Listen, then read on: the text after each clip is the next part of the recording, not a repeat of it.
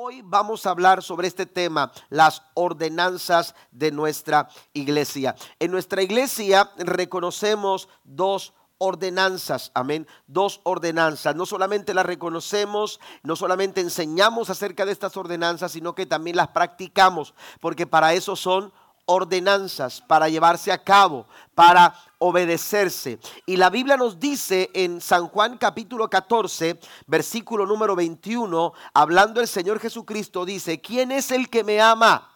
Amén. ¿Quién es el que me ama? Es una pregunta. ¿Quién es el que me ama?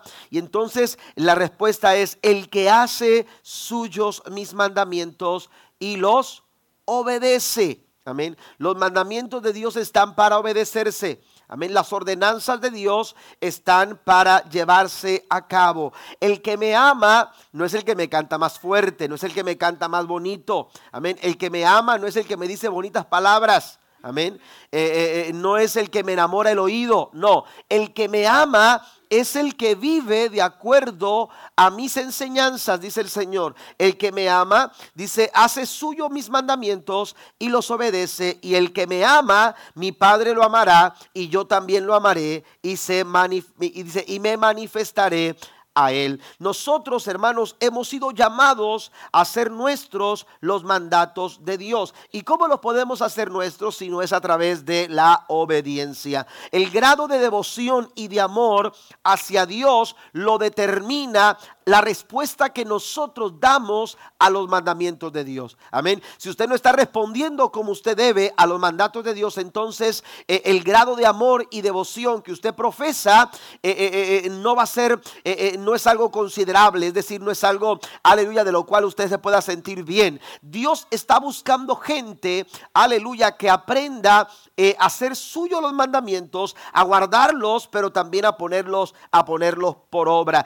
Y de eso se trata aleluya, cuando esta es la intención de hablar estas ordenanzas, esta es la intención de entender que Dios nos ha dado mandamientos, que Dios nos ha dado ordenanzas y que la iglesia, aleluya, está enfocada en cumplir cada una de las órdenes que Jesús nos ha dejado a través de su palabra. Hoy mencionamos estas dos ordenanzas eh, eh, y las practicamos, el bautismo en agua y la comunión o la santa la santa cena. El artículo de las verdades fundamentales dice de la siguiente forma: Las escrituras establecen, usted lo tiene ahí en sus notas, me puede seguir con su vista. Las escrituras establecen la ordenanza del bautismo en agua por inmersión. Todos los que se arrepienten y creen en Cristo como Salvador y Señor deben de ser bautizados. Escuche esto, deben de ser bautizados, deben ser bautizados. El siguiente paso, después de haber aceptado a Cristo como nuestro Salvador personal,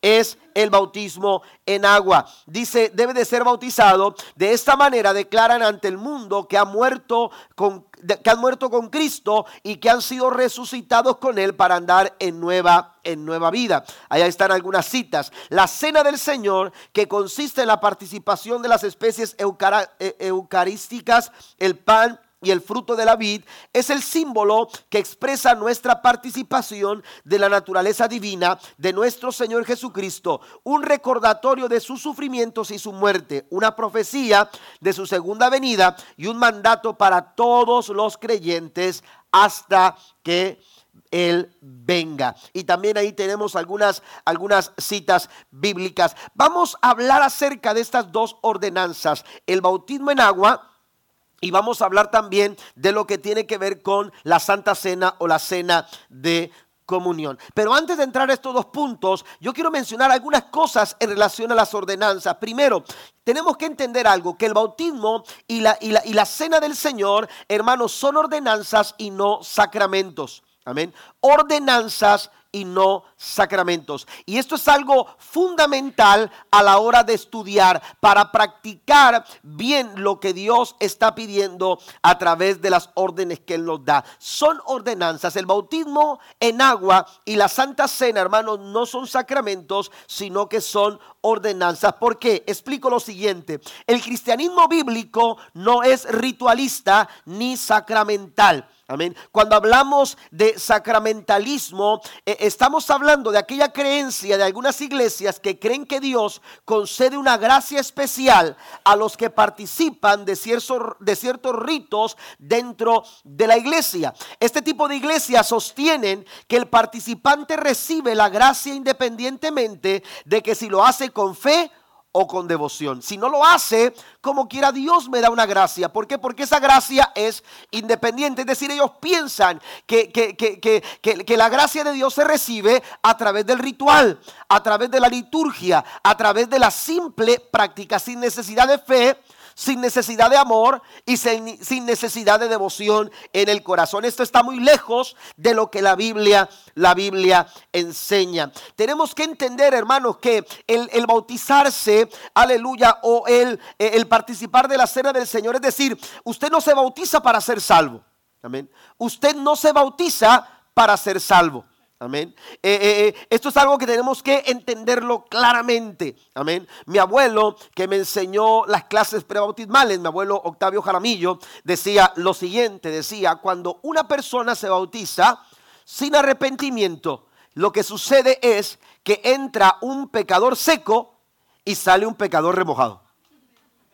Amén. Eso es todo. Amén. ¿Por qué? Porque el bautismo no salva a nadie. Amén. Bautizarse en el agua. Yo recuerdo que cuando estaba en la secundaria eh, eh, escuchaba a un compañero eh, donde que, ellos, ellos él iba a una iglesia donde se les enseñaba que el bautismo te limpiaba de los pecados. Y entonces él decía, por ejemplo, él decía que ellos iban al río a bautizar porque no podían bautizarlos en, una, en, una, en un lugar donde estuviera el agua estancada o, el agua, una pila de, de, bautismo, ¿verdad? Una pila de bautismo como, como la que conocemos nosotros. Eh, eh, no es que esté mal ir al río, pero, pero, pero ellos decían esto, decían, vamos al río porque cuando tú entras y eres bautizado y, y, te bautizan, este, los pecados se quedan ahí en el agua y entonces el río se los lleva. Amén. Y, eso no es cierto porque el bautismo no salva a nadie. Usted no se bautiza para ser salvo. Usted no participa de la cena del Señor o de la Santa Cena, que dicho sea de paso, esta noche la vamos a celebrar. Usted no celebra de la Santa Cena. Usted no celebra la comunión, aleluya, para ser más santo. No, porque no hay, aleluya, una gracia independiente. Nosotros somos bautizados porque ya hemos sido salvos. ¿Estamos de acuerdo? Hemos sido bautizados, aleluya. ¿Por qué? Porque la obra de Cristo ya sucedió y ocurrió en nuestro corazón. El bautismo en agua y la cera del Señor no son sacramentos, pero no por ello dejan de ser importantes en la práctica de la fe cristiana. Son ordenanzas y por ello se tienen que practicar. Nosotros reconocemos eh, eh, el bautismo y la cena del Señor como ordenanzas que Dios nos ha llamado a reconocer, a, practicarlas, a, llevarlas a cabo. Ahora, ¿por qué, ¿por qué hablamos de estas dos ordenanzas? ¿Por qué no hablar de algunas otras prácticas que de pronto algunas otras iglesias otras iglesias eh, o nosotros mismos también como iglesias tenemos de repente, practicamos y, y que son parte de nuestra vida cotidiana como iglesia? Bueno, esas son otras cosas. Amén. Eso, eso es una forma de hacer la iglesia. Pero cuando hablamos de, ordenanzas, hablamos de tres, eh, eh, de, cosas, hermanos, que en esencia, tres factores importantes, hermanos, nos hacen reconocer estas cosas como, aleluya, ordenanza. Primero, que fue instituida por Cristo. Es decir, el bautismo, aleluya, eh, no lo hacemos simplemente porque se nos ocurra.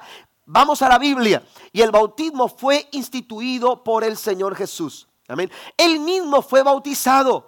Y aunque Juan el Bautista le decía, Señor, no me, no me hagas hacer esto. ¿Por qué? Porque yo sería quien debiera ser bautizado por ti. Pero Jesús dijo, tenemos que dar ejemplo. Amén. Que la gente que viene de atrás de nosotros se dé cuenta que esto es importante. Amén. Hay una, hay una eh, maestro que dice que qué tan importante no era el bautismo para Cristo que tuvo que caminar 90 kilómetros para bautizarse a donde estaba Juan. Amén. Entonces, este, eh, eh, eh, esto le da relevancia a esta práctica. El bautismo en agua, aleluya, el, el, primer factor para que el bautismo en agua y la Santa Cena, hermanos, sean consideradas ordenanzas es que fueron instituidas por Jesús. Cristo mismo instituyó la Santa Cena. Amén. Eh, eh, usted recordará cuando Cristo iba a ser, ah, eh, antes de, ser llevado a la cruz, un día antes, una noche antes, celebró la cena del Señor o la Santa Cena, la celebró junto con sus discípulos. Pero bueno, vamos a hablarlo más adelante. También otro factor importante es que además de ser instituida por Cristo, también fue enseñada por los apóstoles. Amén. La Santa Cena y el bautismo fueron instituidas por Cristo, pero también fueron enseñadas por los apóstoles. Y tercero, el tercer factor, amados hermanos, tiene que ver con que la iglesia primitiva la practicaba. ¿Qué nos referimos con la iglesia primitiva? A la iglesia del libro de los hechos.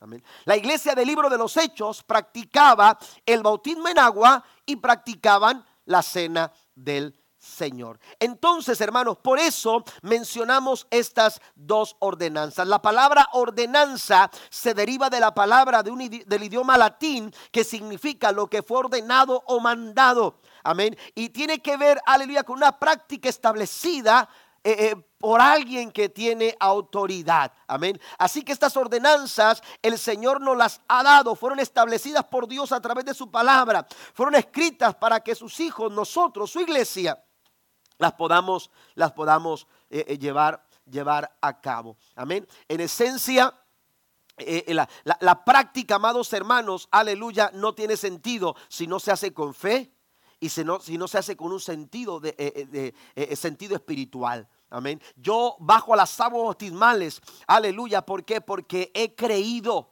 porque he aceptado, porque he reconocido a Cristo en mi, en corazón como el Salvador y el Señor de mi vida. Yo participo del tiempo de comunión, de la cena de comunión. Aleluya. Porque en esencia, aleluya, yo lo hago en fe y lo hago con un sentido espiritual. Aleluya. El saber que pertenezco a la iglesia de Cristo por lo que Él mismo hizo en la cruz del Calvario por mí. Le da un aplauso al Señor esta mañana. Las ordenanzas son importantes. Amén. Las ordenanzas son importantes, amén. Eh, no porque digamos que no son sacramentos, dejen de ser importantes. Las ordenanzas son importantes. ¿Sabe por qué? Porque muestran de forma visible la obra que Cristo hizo en nosotros. Mire, tenemos un problema eh, eh, de pronto la iglesia moderna nos hemos olvidado de, la, de, exteriorizar nuestra fe. Amén. Eh, nos hemos centralizado tanto en una fe interna. Aleluya, que con eso nos basta. Y hemos dicho, bueno, con que yo sepa que Cristo vive en mi corazón. La gente no tiene que saber eso. Con que sepa que yo, con que sepa mi interior, que eh, eh, estoy en conexión con Dios.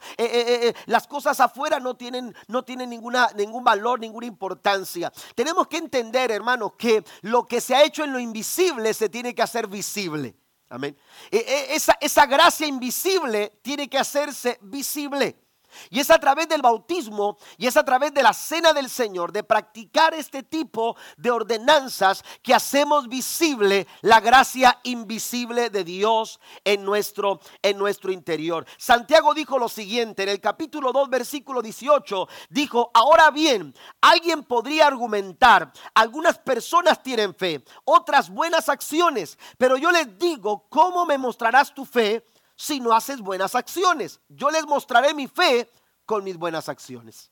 Amén. Yo les voy a mostrar mi fe a través de mis buenas acciones. Esa gracia invisible que ha transformado mi vida, que ha, que ha, hecho, hermanos, aleluya, que mi corazón eh, eh, eh, se acreciente en fe y en devoción y en amor hacia Dios. Esa gracia invisible se hace visible, aleluya, a través, aleluya, de, del bautismo y de la santa, de la santa cena. Las ordenanzas exponen en simbolismo fuertes, fuerte las verdades del evangelio. Amén ¿Me entiende? Eh, hay una verdad expuesta en el bautismo en agua. Hay una verdad expuesta en la cena del Señor. Aleluya. Pero lo hace a través de simbolismos. Mm.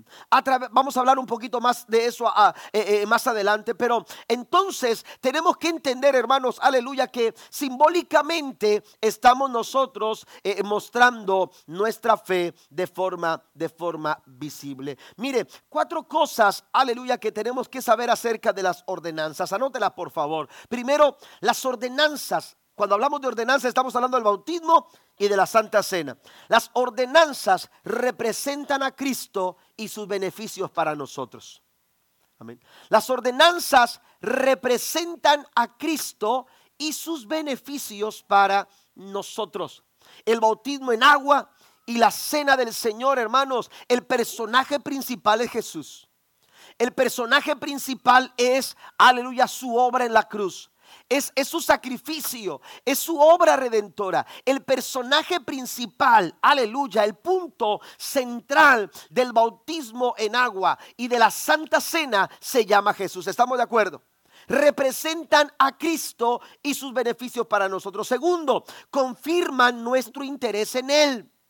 Cuando usted practica el bautismo en agua, cuando usted practica la Santa Cena, usted lo que está haciendo, aleluya, es expresando su interés su interés en la persona de Jesús, su interés en su obra que él hizo en la cruz del Calvario. Por eso me bautizo. Amén. Por eso me bautizo. Amén. Porque lo que hizo Cristo por mí, por, por, eh, eh, por, por, su sacrificio en la cruz del Calvario. Aleluya. Yo quiero dar a conocer lo que ya Cristo hizo dentro de mi corazón.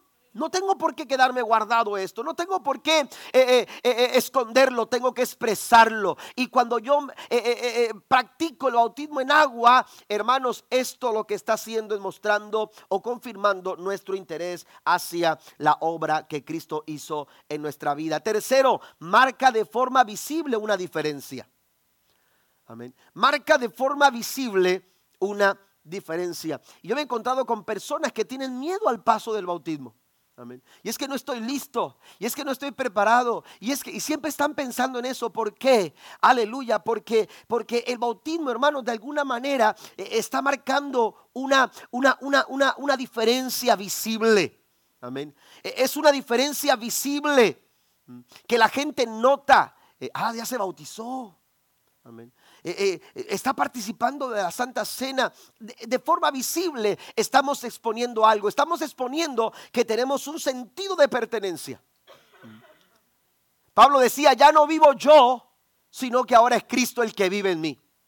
Y cuando yo me bautizo, y cuando yo estoy participando de la cena del Señor, hermano, yo lo que estoy haciendo es exponiendo ese sentido de diferencia. Soy una persona distinta. Soy una persona diferente. Amén. Estoy proclamando una nueva vida. Y número cuatro, enfoca a la iglesia en su devoción.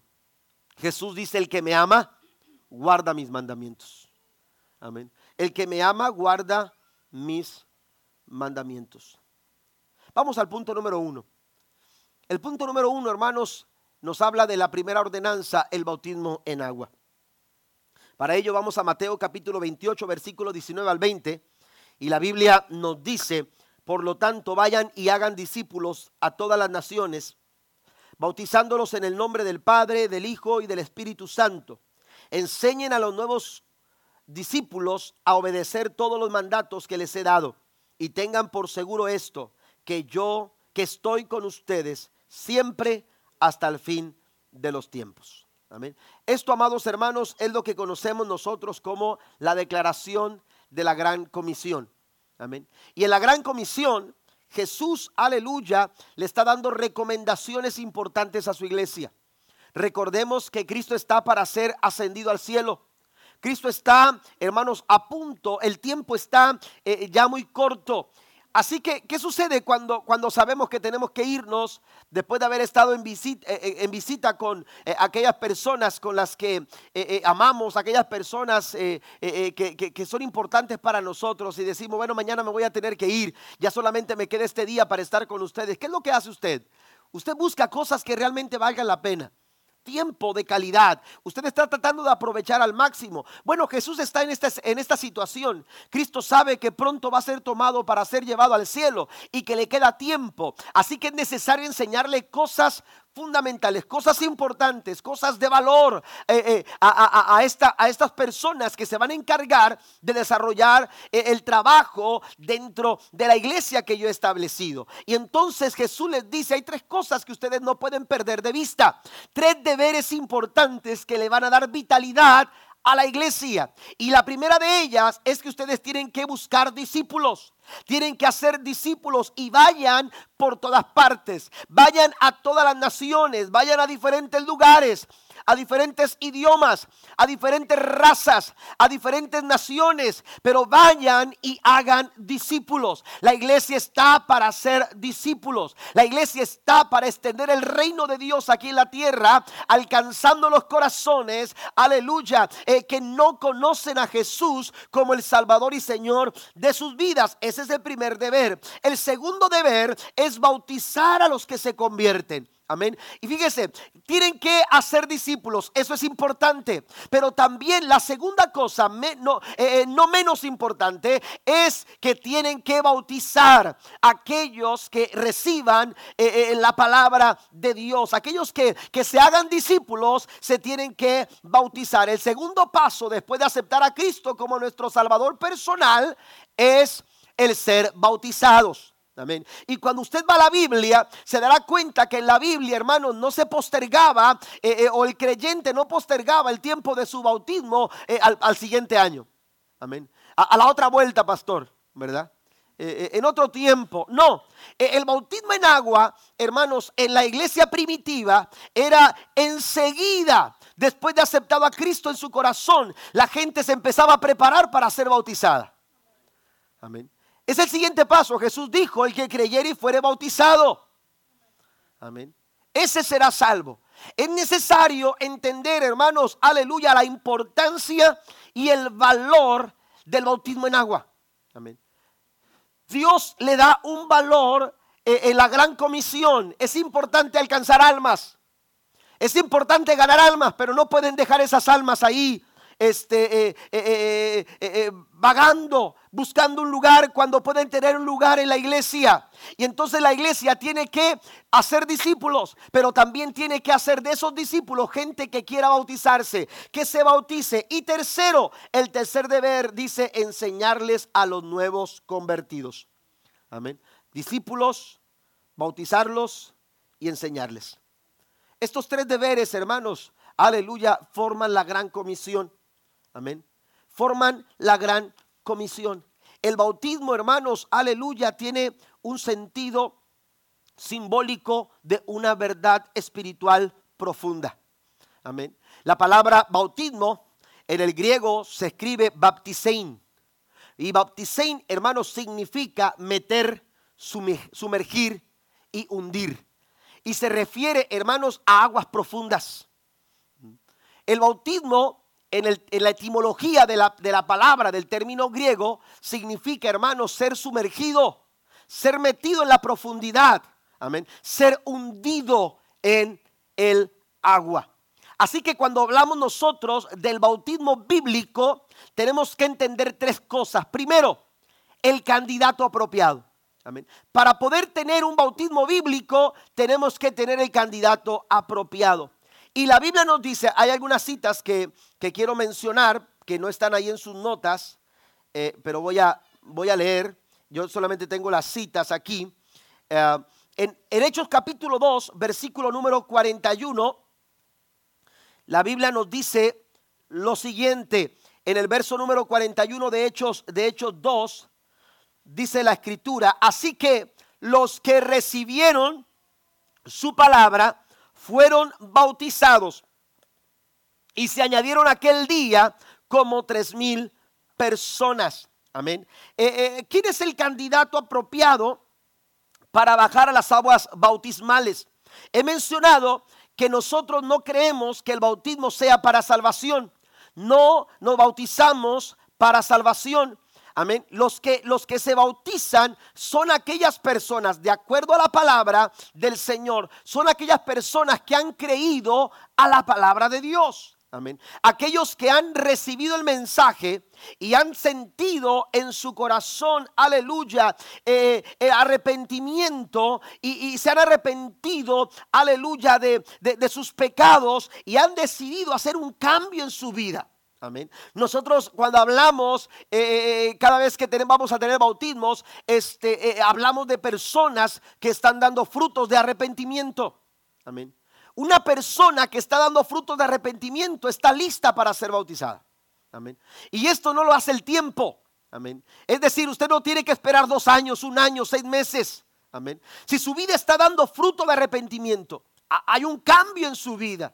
Le ha dado un giro de 180 grados a su vida, de tal forma que la dirección que llevaba ya no es la misma. Ahora usted ha tomado una dirección diferente. Y ahora tus pensamientos son diferentes. Y ahora eh, tu vida ha tomado un cambio diferente. En ese, en ese momento, aleluya, ya la gracia de Dios está. La gracia invisible está haciendo un cambio en tu vida.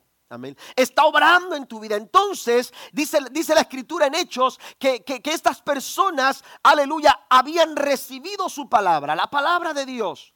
Habían recibido el mensaje y entonces después de haber recibido el mensaje, ellos fueron bautizados. Si usted va también a, a Hechos capítulo 8, en el versículo número 12, la Biblia nos dice lo siguiente, dice ah, el verso 12, pero cuando creyeron a Felipe, es decir, al mensaje que Felipe les estaba predicando, dice que anunciaba el Evangelio del reino de Dios y el nombre de Jesucristo, se bautizaban hombres y mujeres. Amén. Entonces, ¿qué fue lo que pasó? Esta gente escuchaba el mensaje.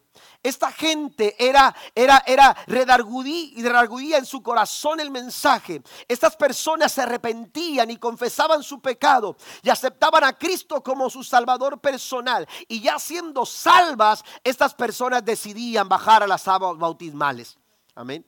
Entonces es a través, aleluya, del bautismo que exponemos aleluya, lo que Cristo hizo en nuestros corazones. Pero aquí hay un punto muy, muy importante. Amén. Bueno, antes de mencionar esto, vaya conmigo eh, eh, también a Hechos 2.38. Ya estábamos por ahí, pero, pero vamos a regresar. Amén. Hechos 2, eh, perdón, 2, versículo número 38, dice la escritura, eh, eh, en Hechos 2, ah, Pedro les dijo, arrepentíos y bautícese cada uno de vosotros en el nombre de Jesucristo para perdón de pecados y recibiréis el don del Espíritu Santo. Note lo que dice, arrepentíos y después de arrepentirse viene el bautismo. Amén. Entonces, el, el bautismo bíblico dejemos bien sentado esto, el bautismo bíblico, amados hermanos, comienza con el candidato apropiado. Y el candidato apropiado es una persona que ya ha tomado su decisión de aceptar a Cristo como Salvador de su vida y como el Señor de su vida también. Amén. Entonces, esto, esto, esto, esto hay que dejarlo bien sentado. Pero entonces, si entendemos esto, la pregunta es la siguiente. ¿Un niño puede ser bautizado? De acuerdo a lo que vemos en la Biblia, un niño no tiene la capacidad de retener un mensaje, de, eh, eh, entender un mensaje. Eh, porque, porque cuando hablamos de, de que estas personas recibieron el mensaje, estamos hablando de una aceptación. Estamos hablando de una decisión, porque involucra una decisión. Amén. Aceptar a Cristo como nuestro Salvador personal, aleluya, involucra una decisión nuestra. Amén. Y, aunque los niños pequeños, aleluya, eh, eh, eh, dependen de, las decisiones de sus padres, la salvación, hermano, no es genética. Usted no decide que sus hijos sean salvos. Usted trabaja para que sus hijos puedan alcanzar la salvación. Usted, aleluya, ora, usted los guía, usted los dirige, usted les enseña, usted les habla, pero la decisión es de ellos. Ellos tendrán que decidir qué van a hacer con el mensaje que recibieron. Ellos tendrán que decidir qué es lo que van a hacer con lo que les enseñó. Amén. Y entonces involucra una decisión. Y un niño pequeño no puede tomar esa decisión. Entonces bautizar a los niños no es una práctica de nuestra iglesia. Amén. No es una práctica de nuestra iglesia. ¿Por qué? Eh, cuando, hablo de niños recién nacidos, cuando un niño es pequeño, ya Bueno, nosotros, nosotros, tratamos de, que, de enseñar a nuestros niños eh, eh, para que sean bautizados y hay niños que de pronto son bautizados a los 10, a los, a los 9, a los 11, a los 12. En nuestra iglesia tenemos una, eh, hemos establecido una, una, regla donde a los 13 años el niño ya puede ser bautizado, pero si es menor de 13 años hay una forma que los padres tienen que firmar. Amén. porque los padres conocen mejor a los hijos. Y hablamos con los niños y, platicamos con ellos para que ellos eh, entiendan lo que, van a hacer. Pero es importante, hermanos, entender que en la Biblia, en ninguna parte de la Biblia, usted se va a encontrar a niños siendo bautizados. De hecho, Hechos 8, versículo 12 dice que cuando recibieron el mensaje que les predicaba eh, eh, Felipe, dice que lo recibieron y fueron bautizados hombres y mujeres. ¿Por qué no dice niños? Bien pudo haber dicho niños. De pronto alguien dirá, bueno, es que eh, eh, no, es algo eh, que parezca importante. Bueno, cuando Jesús alimentó cinco mil personas, dice la Biblia claramente que alimentó a cinco mil hombres sin contar mujeres ni niños. Ahí está. Ahora, esto no quiere decir que excluya a los niños eh, eh, del favor de Dios o del cuidado de Dios. La Biblia nos enseña que los niños deben de ser presentados a Dios. Es muy diferente. Jesús no fue bautizado, Jesús fue presentado. Jesús fue llevado al templo de acuerdo a la costumbre judía para ser presentado delante de Dios. Amén. Y entonces usted se da cuenta, hermanos, aleluya, en la Biblia no hay un registro de un niño siendo bautizado. Amén. Es, los niños son presentados al Señor, pero no son bautizados. ¿Por qué? Porque el bautismo, hermanos, es para aquellos que han aceptado a Cristo como su Salvador personal. Segundo, el método apropiado. No solamente es el candidato apropiado. ¿Cuál es el método apropiado? Mire la palabra, ya hemos mencionado la etimología de la palabra de la palabra bautismo, que quiere decir sumergir, meter, hundir en la profundidad del agua. Amén. Es decir, aleluya, que el candidato o la persona que, es bautizada, aleluya, es, aleluya, sumergida en la profundidad de el agua. A diferencia de otras iglesias donde se acostumbra a rociar, amén, eh, eh, donde se hace por, eh, por se, rocía, ¿verdad? El agua en, la cabeza. Otras iglesias, hermano, lo que hacen es bañar la cabeza de la persona. A diferencia de ellos, nosotros practicamos el bautismo por, por su, sumersión o, o, inmersión, mejor dicho, inmersión. Amén. Es decir, el cuerpo completamente, hermanos, es, es, es sometido al agua o es hundido en el agua. La Biblia dice que cuando Cristo fue bautizado, eh, después de haber sido bautizado, dice, ascendió de las aguas. Amén. Es decir, si ascendió es porque tuvo que haber descendido. Amén. Entonces, etimológicamente, bautismo, hermanos, eh, eh, la palabra bautismo no encuadra con el rocío o con, aleluya, el baño solamente de la, de, la cabeza. Usted se acuerda de las abuelitas, ¿no? Cuando entrabas al agua y no te mojabas la... Métete, hijo, mojate la cabeza. Te vas a enfermar. Si no, y ahí andaban las abuelitas no mojándote la cabeza porque se te caía el cielo si no te mojabas la cabeza. Así es el bautismo. Amén. Hay que sumergirse completamente.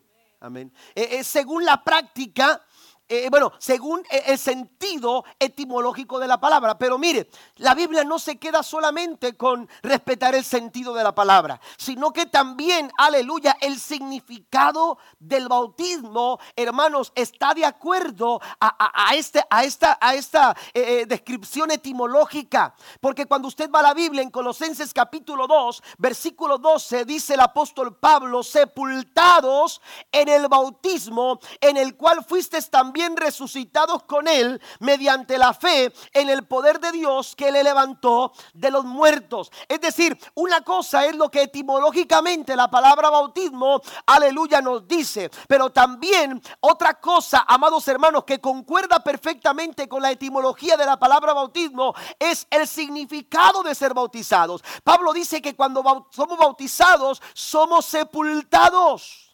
Amén. Y cuando una persona es sumergida en el agua, su cuerpo queda sepultado en el agua. Ahora, no, no, no, no, no se preocupe, no son varios minutos ni nada. Es algo muy rápido, ¿no?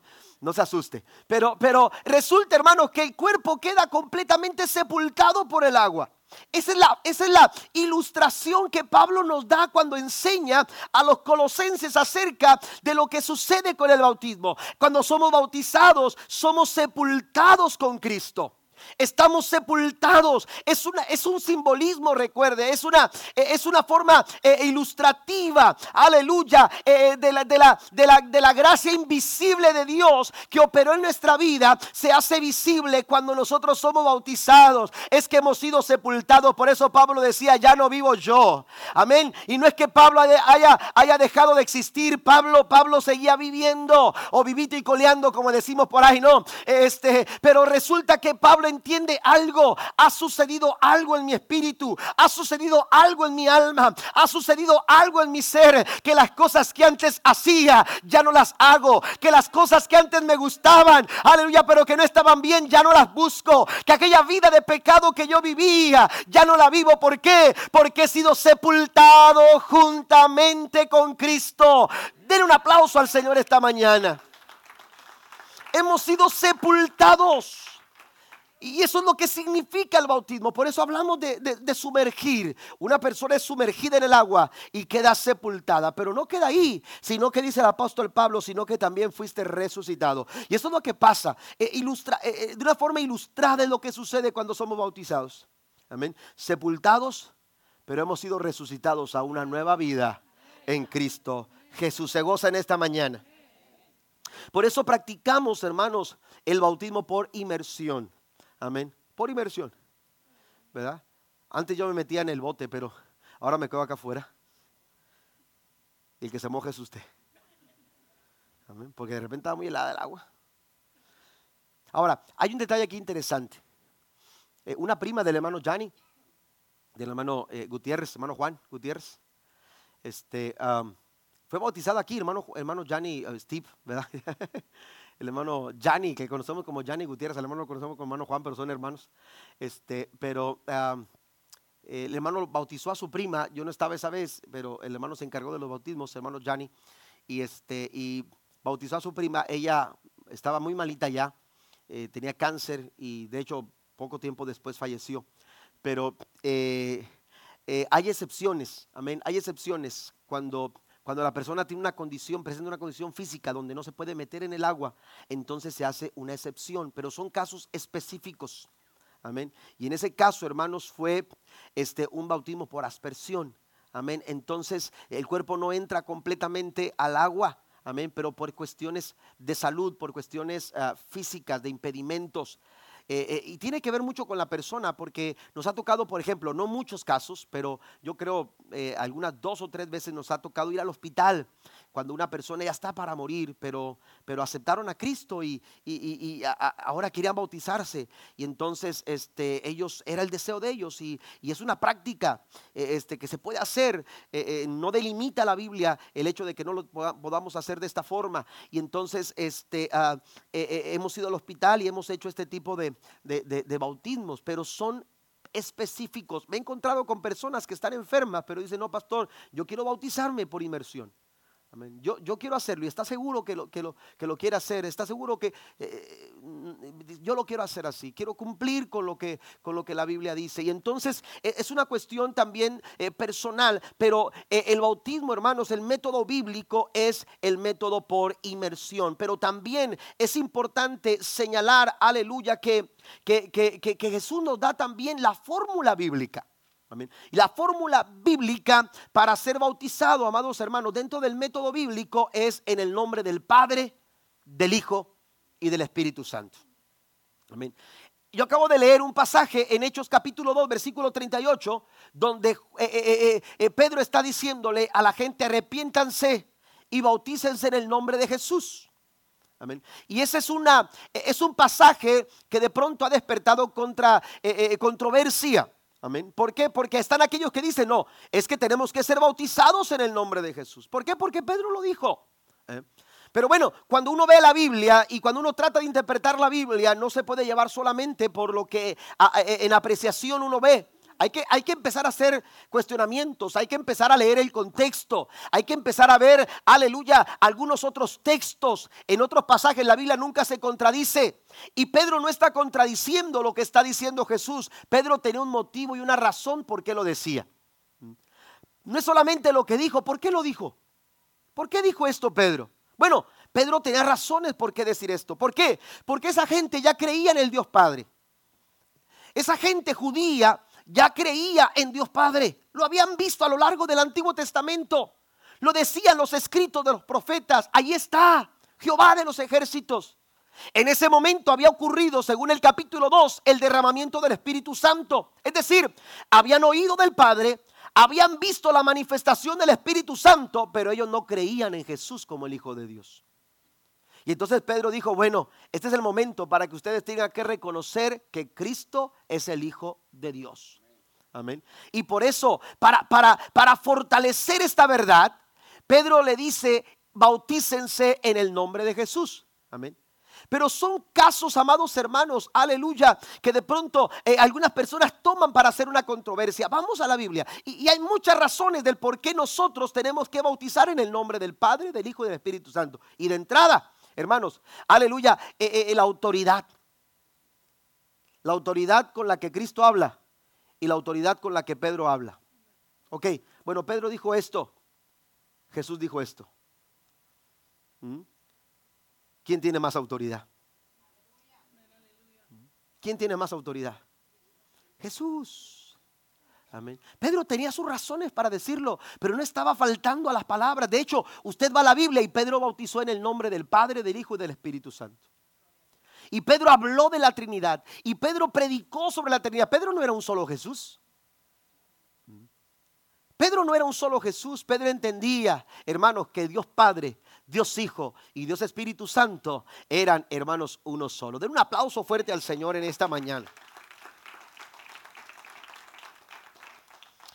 Siguiente, los motivos apropiados. Los motivos apropiados, es decir, el, bautismo bíblico tiene que ver con un candidato apropiado, un método apropiado, pero también los motivos apropiados. Hemos dicho que no nos bautizamos para perdón de pecados, porque el, el bautismo no, no, no, no tiene esa capacidad. El bautismo, hermanos, no tiene la capacidad de salvarnos. Quien nos salva es la sangre del Cordero de Dios. Esa es la que quita el pecado del mundo. El Señor dijo, si hemos cometido pecado, abogado tenemos para con el Padre a Jesucristo el Hijo, eh, eh, el justo, y la sangre de Jesucristo su Hijo nos limpia de todo de todo pecado. No me bautizo para ser salvo, no me bautizo para perdón, para perdón de pecados. Amén. Eh, el bautismo, hermanos, tiene presenta motivos apropiados. ¿Cuáles son esos motivos? Menciono algunos. Primero, seguir el ejemplo de Cristo. Amén. Yo me bautizo para seguir el ejemplo de Cristo. Si Cristo se bautizó, ¿por qué no bautizarme yo? Si Él me dio ejemplo. Si Él me dio ejemplo, Él quiso ser bautizado para identificarse con, las demás personas. Y cuando tú te bautizas, tú te estás identificando con Cristo. ¿Por qué? Porque estás siguiendo su ejemplo. También porque es una orden que Cristo nos dejó. Jesús le dijo a sus discípulos, vayan y, hagan discípulos. Pero también les dijo, bautícenlos. Eso es una orden, es un mandato. Amén. Porque la gran comisión es un mandato, ir por todo el mundo. No es una opción. Los discípulos no podían contemplarlo como una posibilidad. Ellos tenían que salir. Ellos tenían que, caminar por los, por, por los diferentes caminos para llegar a diferentes lugares y predicar el Evangelio a toda criatura, según la gran comisión. Amén. Y entonces es un mandato y el mandato eh, se tiene que obedecer. Yo eh, eh, me bautizo para, para, para, para, seguir el ejemplo de Cristo, pero también para, para obedecer la orden que Cristo nos dejó. Aleluya, es un acto de obediencia en acto de obediencia. Es el motivo por qué me bautismo, me bautizo. También, hermanos, porque porque hay que dar testimonio. Y cuando usted se bautiza, usted está dando testimonio. El bautismo es una forma de exteriorizar nuestra fe. Es de hacer público lo que Cristo ya hizo en nuestro corazón. lo que Cristo ya hizo en nuestro corazón. Mire, hay cuatro áreas donde, donde, donde, donde estamos dando testimonio cuando nos bautizamos. Primero le damos testimonio, aleluya, le estamos dando testimonio al mundo. Le estamos dando testimonio al mundo. Estamos indicándole al mundo que estamos completamente separados de Él. Amén completamente separados de Él. Le estamos dando testimonio. Ya no, ya no voy tras, tus placeres, ya no voy tras tus enseñanzas, tras eh, eh, tus deleites. Estoy separándome completamente. Esto es el testimonio que estoy dando. También es un testimonio a Dios, diciéndole a Dios, demostrándole a Dios que le pertenecemos. Estoy dando testimonio al mundo, estoy dando testimonio a Dios, estoy dando testimonio al diablo, al ya no más. El diablo ya no tiene, aleluya, autoridad sobre mi vida porque ya no le pertenezco más, le pertenezco a Dios. Amén. Y por último le estamos dando testimonio a la iglesia. Amén. Le estamos diciendo a la iglesia que ahora nosotros, aleluya, somos miembros de Cristo y por ende somos miembros y familia de la iglesia. Amén. Por eso es importante, hermanos, eh, eh, el, el poder participar de esta ordenanza del bautismo. Romanos capítulo 6, versículo 3 al 5 dice, ¿o acaso olvidaron que cuando fuiste unidos a Cristo Jesús en el bautismo, nos unimos a Él en su muerte? Pues hemos muerto y fuimos sepultados con Cristo mediante el bautismo, y tal como Cristo fue levantado de los muertos por el poder glorioso del Padre, ahora nosotros también podemos vivir una vida nueva. Dado que fuimos unidos a Él en su muerte, también seremos resucitados como Él. Amén. Así que esta ordenanza, amados hermanos, está para que nosotros la practiquemos. Segundo, la segunda ordenanza es la Santa Cena. Amén. Voy un poco más rápido. La Santa Cena. Algunos nombres, hermanos, en la Biblia donde, eh, eh, donde eh, se, se, habla de la Santa Cena con otro título o otro nombre es el partimiento de pan. Usted lo lee en Hechos capítulo 2, versículo 42 y también en, Hechos 20, versículo 7. Usted se dará cuenta que, que, la Biblia habla de la cena del Señor como el partimiento de pan. Amén. Eh, también la comunión es otro título que se le da a la Santa Cena. La cena de comunión o la comunión en la Santa Cena. También la cena del Señor, la mesa del Señor. Y hay una, un título que se le da también a la Santa Cena en la Biblia y lo encontramos en los evangelios cuando se refiere a ella como a esta práctica como la última cena. En ese momento se le conoce como la última cena porque fue el momento cuando Cristo, hermanos, compartió un tiempo de amistad y de comunión y de intimidad con sus discípulos. Amén. Jesús iba a ser tomado eh, para ser llevado a la cruz cuatro horas antes de ser, de, ser aleluya, eh, llevado arrestado, aprendido nuestro maestro, estaba participando de un tiempo de comunión con sus discípulos. Y esto, hermanos, eh, fue en un lugar especial donde, donde él participó de la última de la última cena. De hecho, eh, hay un cuadro muy popular que, que se ha hecho, aleluya, que se ha conocido y se conoce como la última, la última cena. Está Jesús y sus discípulos, hermanos, en aquella mesa participando de un tiempo de comunión. Aleluya. Son, son algunos de los nombres que aparecen en la Biblia refiriéndose a la Santa, a la Santa Cena. Pero mire, hay una celebración judía aleluya, que, que, tiene, que, tiene, que sirve como antecedente en el estudio de la cena del Señor. La Biblia nos dice, hablando el apóstol Pablo a los Corintios en su primera carta, capítulo 5, versos 7 al 8, desháganse de la vieja levadura para que sean masa nueva, panes sin levadura como lo son en realidad, porque Cristo, nuestro Cordero Pascual, ya ha sido sacrificado. Así que celebremos nuestra Pascua, no con la vieja levadura que es la malicia y la perversidad, sino, dice, con pan sin levadura que es la sinceridad y la verdad.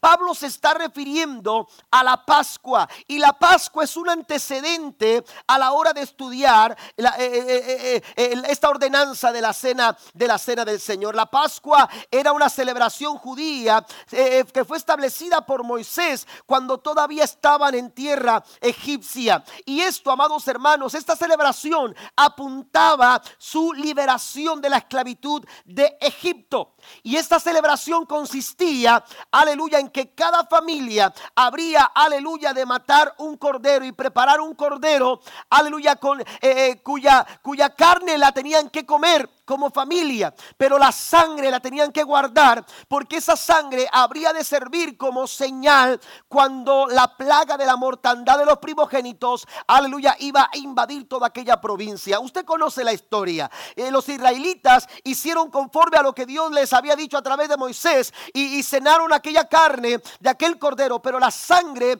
la utilizaron para pintar sus postes y los dinteles de sus puertas. Y cuando el ángel de Jehová venía con la espada, para dar muerte a los primogénitos. Las casas que tenían esa señal de sangre iban a ser liberadas, iban a, iban a, iban a, recibir la misericordia de Dios y de, esas casas ninguna persona, ningún primogénito falleció. Solamente las casas judías, perdón, eh, egipcias, porque esas no tenían aquella, aquella señal. Pues Pablo se refiere a este momento. Pablo se refiere a la obra de Cristo, que fue el Cordero Pascual nuestro Cordero Pascual. Por eso dice Pablo, celebremos este sacrificio, celebremos la muerte de Cristo, celebremos, aleluya, su cuerpo eh, maltratado y horadado por amor a nosotros. ¿Por qué? Porque esa es nuestra Pascua.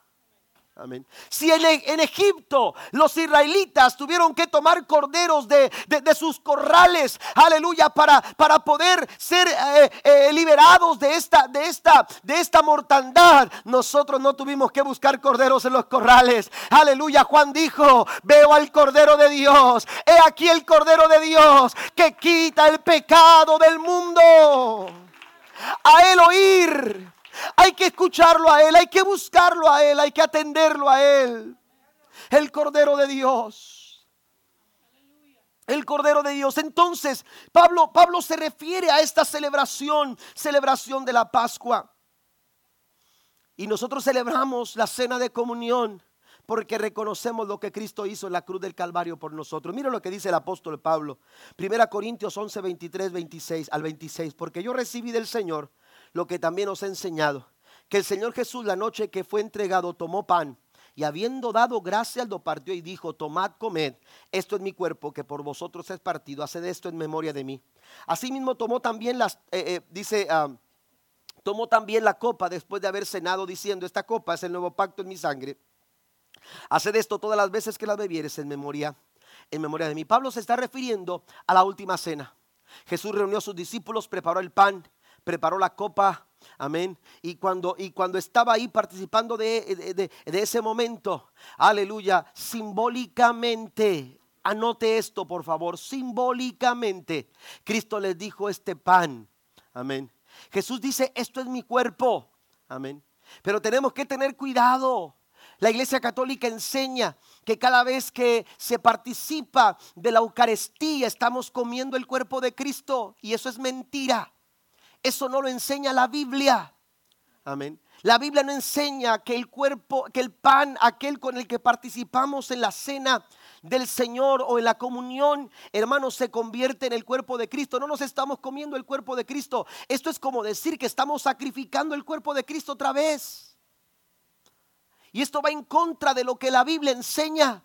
Eso son símbolos. El pan que usted eh, va a, participar de él esta noche, aleluya, es símbolo del cuerpo de Cristo. Representa el cuerpo de Cristo, pero no es el cuerpo de Cristo. Y el jugo de uva, aleluya, que servimos en la copa, no es la sangre de Cristo, no se convierte en la sangre de Cristo, es un símbolo, representa la sangre que fue derramada en la cruz del Calvario por amor a nosotros. La Santa Cena no es una forma de recibir la gracia de Dios, porque la gracia de Dios, hermanos, no se recibe por ninguna obra. No se recibe ni por ninguna acción. Amén. La gracia de Dios es gratuita. Romanos 11, 6 dice, y cómo es mediante la bondad de Dios, entonces no es por medio de buenas acciones, pues en este caso la gracia de Dios no sería lo que realmente es, gratuita e inmerecida. No es por tus obras, no es por mis acciones, es simplemente porque la gracia de Dios, aunque no la merezcas, el Señor la, ha querido manifestar a tu vida. No comemos el cuerpo de Cristo, no es sacrificar a Cristo otra vez. Esto va en contra de lo que la Biblia dice. Hebreos 9:28 dice, así también Cristo fue ofrecido una sola vez para llevar los pecados de muchos y aparecerá por segunda vez sin relación con el pecado para salvar a los que le esperan. Amén. Jesús dijo, esto es mi cuerpo, ¿cierto? Pero lo, decía simbólicamente. Estaba representando lo que habría de suceder. Así como este pan es partido, yo seré partido. Amén. Así como esta, esta, esta, esta copa o este, este jugo de uva va a ser derramado, así también mi sangre será, será derramada. ¿Mm? Pero tenemos que entender que el, el pan y, y, la copa de vino, hermano, no se convertía ni en el cuerpo ni en la sangre de Cristo. Amén. Tenemos que tener presente esto. Son símbolos y representan la obra de Jesús en la cruz del Calvario. Solamente. Solamente. Jesús también dijo que Él era la luz del mundo. Y esto no quiere decir que era una lámpara. Amén. Pero está hablando simbólicamente, figurativamente, para que usted y yo podamos entender como seres humanos, ah, Él es la luz del mundo porque alumbra, su verdad alumbra. Su, palabra alumbra, porque esto va acorde a lo que la Biblia dice. La palabra de Dios es lámpara a mis pies. Y no es que usted traiga una lámpara o que se enciende esa lámpara. Lo que pasa es que esas palabras que nos da el Señor a través de su palabra nos alumbran en nuestras decisiones. ¿Estamos de acuerdo? Él dijo, esto es mi cuerpo, pero lo estaba diciendo de forma figurativa. Amén figurativa. Mire, Pablo nos, menciona algunas cosas que quiero que usted escriba. Ya voy a terminar, solamente las menciono. Amén. Solamente menciono para que las escriba. Cuando Pablo está hablando de, lo que él recibió y que, y que le está enseñando, aleluya, ahora a la iglesia en Corinto, está hablando que la cena del Señor, hermanos, es conmemorativa. Amén. Es un acto conmemorativa, conmemorativo. ¿A qué nos referimos con conmemorativo? Cuando Pablo dice, haced esto en memoria de mí. Vamos a conmemorar. Esto, cuando hablamos de conmemorar, estamos hablando de recordar, estamos hablando de reflexionar, estamos hablando de no perder la esencia, de no perder la esencia, de no, de no perder el significado. Vamos a conmemorar. No nos olvidemos de esto. Por eso Cristo instituyó la cena del Señor para que nos recordara. La cena del Señor nos debe de recordar que Cristo murió en la cruz, que hubo alguien que entregó su cuerpo por amor a nosotros y que estuvo dispuesto a derramar su sangre para limpiar nuestros pecados. Es conmemorativa, es instructiva. ¿Mm? Lo que yo recibí es lo que les enseño. Nos da la instrucción. Amén. También es inspirativa. Nos inspira. La cena del Señor nos inspira de muchas formas y de muchas maneras. Yo hablaba con una persona que era maestra por mucho tiempo y recuerdo que eh, eh, le preguntaba yo si, ella era maestra por devoción o porque había escogido una profesión. Y me dijo, no, por devoción. A mí siempre me gustó eh, este, esta, profesión de ser maestro. Y, tengo muchos años y tengo muchos años. Y le dije, ha sido, bueno, cuando, es cuando te gusta lo que hace, le dije yo, este, pues la verdad es que no, no hay carga. No, dijo, no, si es difícil como quiera. Es muy difícil. Dice, pero cada vez que voy a comenzar este, un año escolar, me recuerdo. Y recuerdo por qué estoy aquí. Y recuerdo por qué estoy dando clases. Y nunca me olvido. ¿Por qué? Porque me inspiro y renuevo mis fuerzas.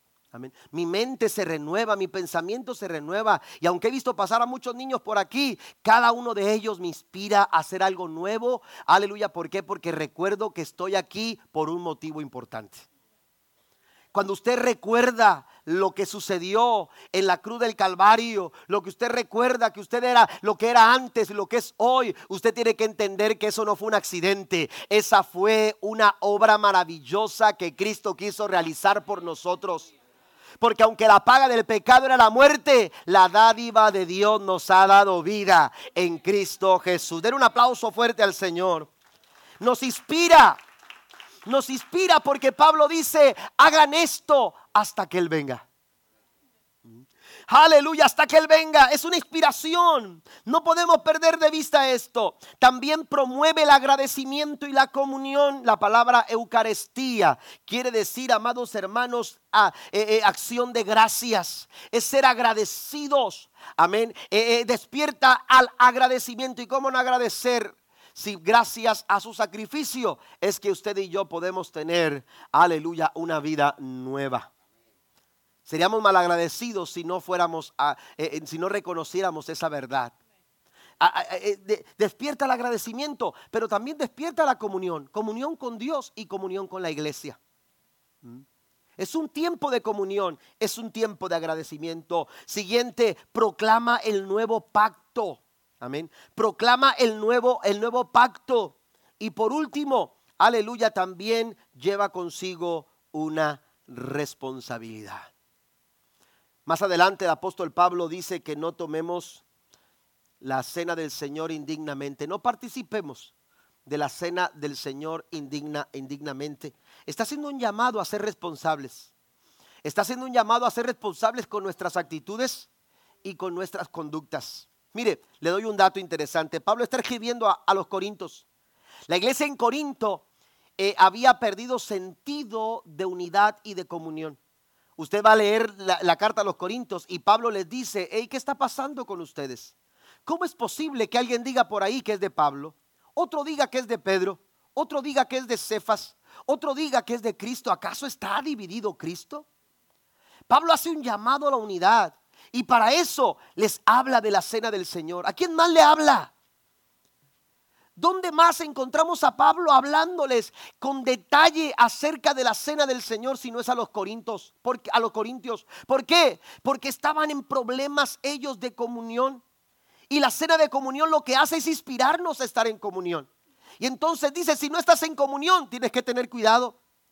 Ahora, había otro punto también que se había perdido tanto el sentido de, unidad y de comunión y de amor, que la gente rica en la iglesia no permitía que los pobres comieran, eh, o los líderes no permitían que los pobres comieran antes de que lo comieran los ricos. Y entonces lo que hacían es que ponían a los pobres en un lado y decían, ustedes no pueden participar hasta que los ricos se harten de comer. Porque habían hecho de la, de la cena de comunión un banquete.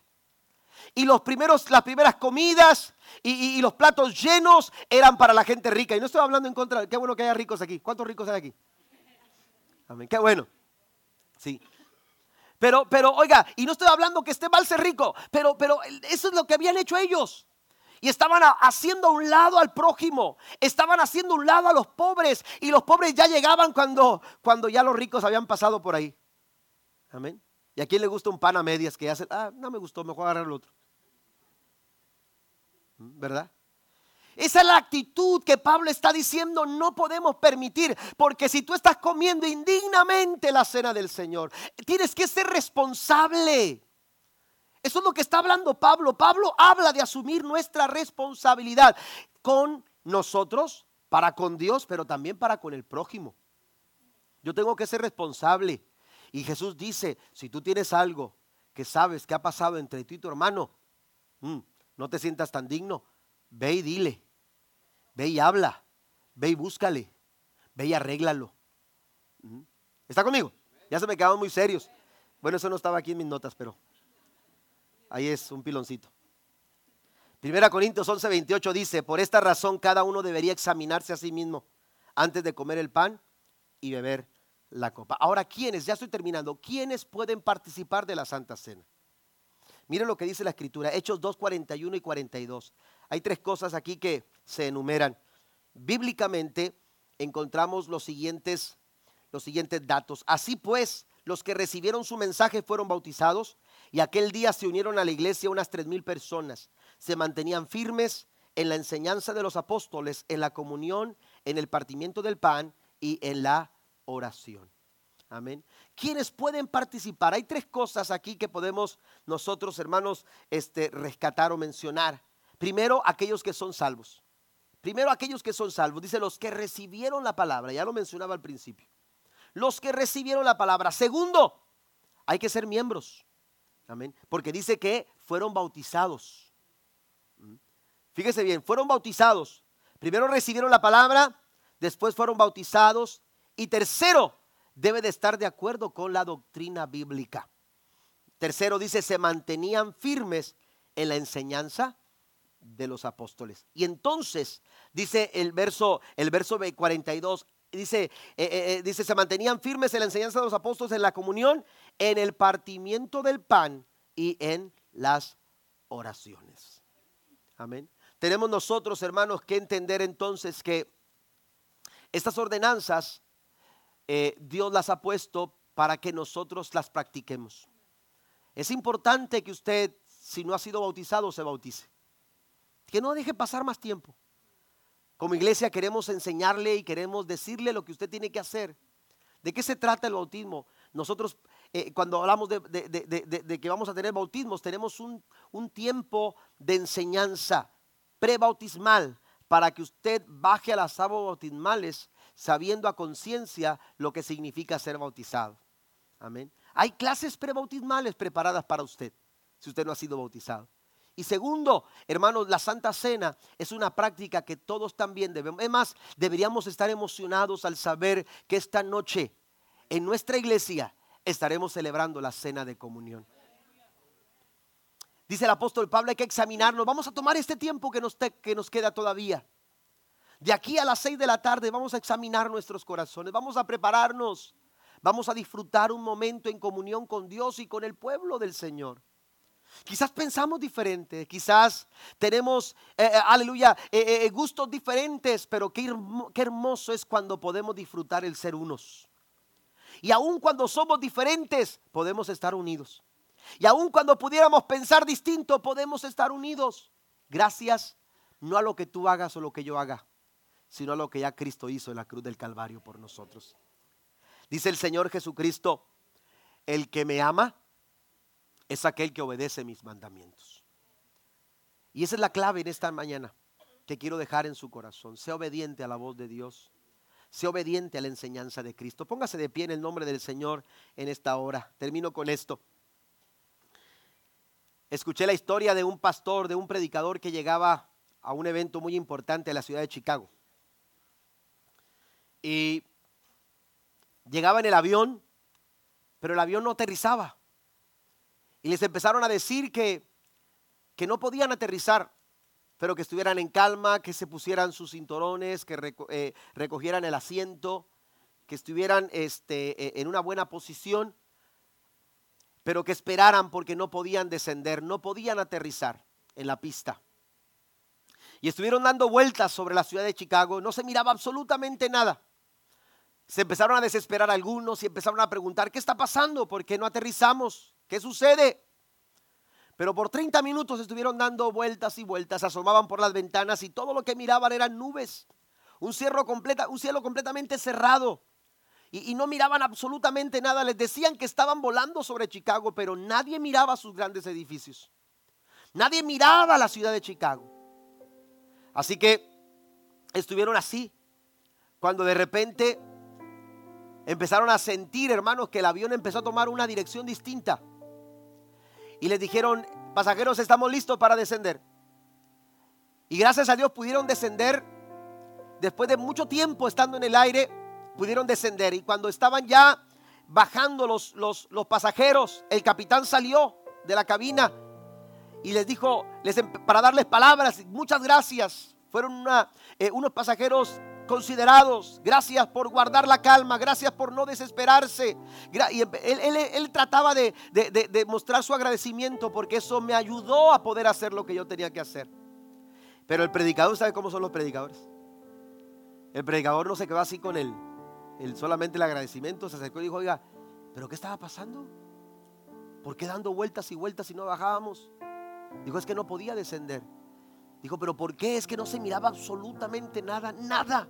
No había, no había. De hecho, solamente se abrió un poco cuando me dijeron, estamos listos. Y pude descender. Amén. Pero no, no, no, no, muy poco, muy poca visibilidad. Casi nula la visibilidad, pero tuvimos que descender de esa manera. Y le dijo, wow, dijo, entonces usted es un buen piloto. Dijo, bueno, ya tengo muchos años de experiencia, pero la verdad es que no pude haber hecho nada si no hubiera obedecido cada una de las indicaciones que la torre de control me estaba dando. no pudo haber aterrizado seguro si no hubiera seguido al pie de la letra lo que la torre de control me estaba señalando. De eso se trata la obediencia. De eso se trata la obediencia, iglesia. Queremos todos llegar a una buena pista. Queremos todos llegar, hermanos, y tener un, descenso, aleluya, eh, eh, una circunstancia eh, visible. Queremos encontrarnos tantas cosas. Queremos disfrutar del bien. Queremos, queremos disfrutar de un buen viaje. Pero la pregunta es cuánto estamos obedeciendo al Señor. ¿Cuánto estamos obedeciendo las indicaciones de nuestro Maestro? Jesús dijo, el que me ama, guarda mis mandamientos.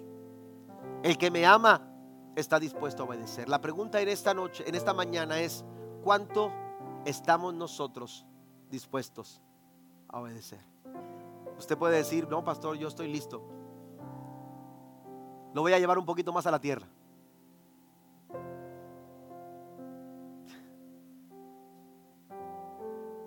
¿Obedecemos los señales de tránsito? ¿Obedecemos cuando te dicen estacionate aquí? ¿Obedecemos cuando, cuando nos dicen este, ah, eh, es que tiene que esperar allá afuera? ¿Sabe que la obediencia, la obediencia es un buen hábito? Ah, es una virtud, es un buen hábito. Y todos las debemos de practicar. Jesús dice, el que me ama, el que me ama practica este hábito. Es obediente. Es obediente. Y Dios quiere gente obediente.